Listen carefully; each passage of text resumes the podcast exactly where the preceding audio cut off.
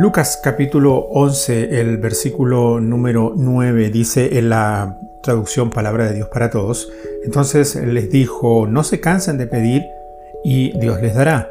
Sigan buscando y encontrarán. Llamen a la puerta una y otra vez y se les abrirá.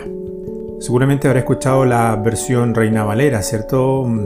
Pidan y se os dará, buscad y hallaréis, llamad y se os abrirá, dice esa traducción.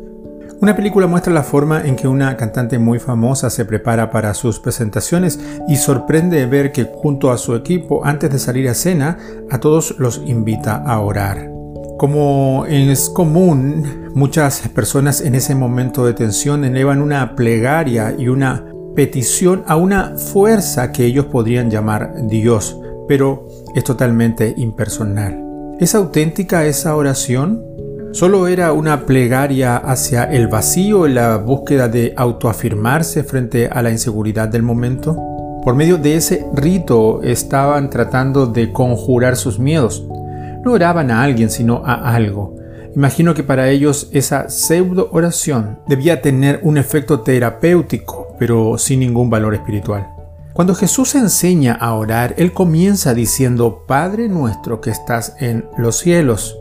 Y presenta la oración como un diálogo, un diálogo tenso, porque toda oración es un puente que se extiende entre lo santo y el pecador, entre el eterno y el mortal, entre el creador y la criatura.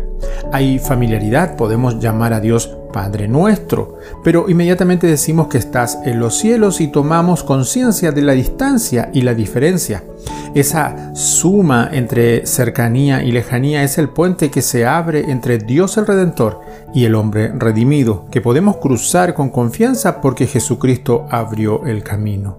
Transitemos diariamente por Él porque no hay vida espiritual victoriosa si no utilizamos asiduamente ese camino de la oración que nos comunica con la eternidad. ¿Sabes? Cada día debemos transitar con fe el puente de la oración. Bendiciones.